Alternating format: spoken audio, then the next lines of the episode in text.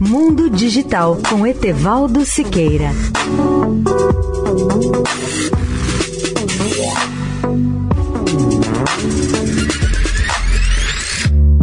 Olá, amigos da Eldorado. Que som produz o sistema solar? Normalmente, apenas crianças, cientistas ou filósofos poderiam fazer esse tipo de pergunta. Descobri, entretanto, que pelo menos duas pessoas não apenas fizeram essa pergunta, mas ouviram e registraram o som da aurora boreal. A primeira foi a bióloga do Serviço de Pesca e Vida Selvagem dos Estados Unidos, Karen Bodone, nascida no Alasca, que estuda a vida selvagem ao redor da cidade de Galena, em Illinois. Matthew Butler, outro do Alasca, é também compositor, artista sonoro e ecoacústico e se preocupa em ouvir esses sons.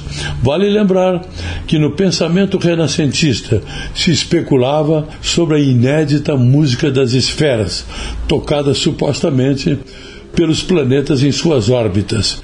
E essa ideia chegou a obcecar o grande astrônomo Johannes Kepler no futuro próximo, entretanto, os ouvintes poderão também ter a chance de ouvir pelo menos uma música das esferas, com a ajuda de algumas gravações de extrema baixa frequência e música eletrônica auxiliada por computador.